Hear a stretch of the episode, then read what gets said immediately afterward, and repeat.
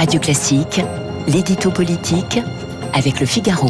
Et avec euh, Guillaume Tabar à 8h12 sur Radio Classique. Bonjour Guillaume. Bonjour Renaud. Il y a eu ce week-end la désignation de Valérie Pécresse par euh, les Républicains et le meeting d'Éric Zemmour.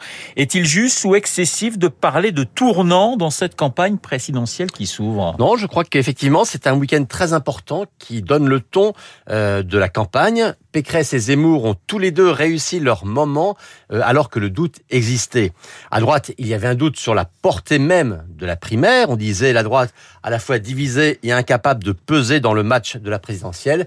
Eh bien, la victoire de Valérie Pécresse a été nette, spectaculaire, et l'unité s'est faite dans la seconde autour d'elle.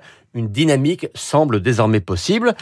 Il y a encore quelques jours, hein, personne n'imaginait euh, que la droite puisse faire autre chose que de la figuration. Eh bien, aujourd'hui, personne n'exclut que la candidate LR puisse accéder au second tour et, partant, l'emporter éventuellement sur Emmanuel Macron. Euh, Valérie Pécresse a non seulement réussi sa campagne, mais elle peut aujourd'hui réussir le rassemblement.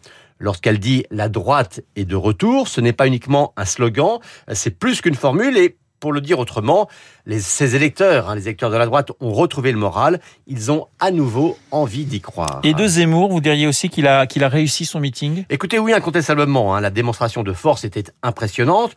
Euh, qui d'autre aujourd'hui serait capable de réunir euh, quelques 10 000 personnes? Euh, Lui, que l'on disait amateur sur la forme, a su se couler dans les codes d'un meeting. Et quoi qu'on pense du fond de son discours, il a su faire passer hier un souffle indéniable sur les siens. Après une semaine calamiteuse, hein, le doigt d'honneur et autres, après une entrée en campagne discutée et un 20 heures carrément raté, il a comme repris la main sur sa campagne.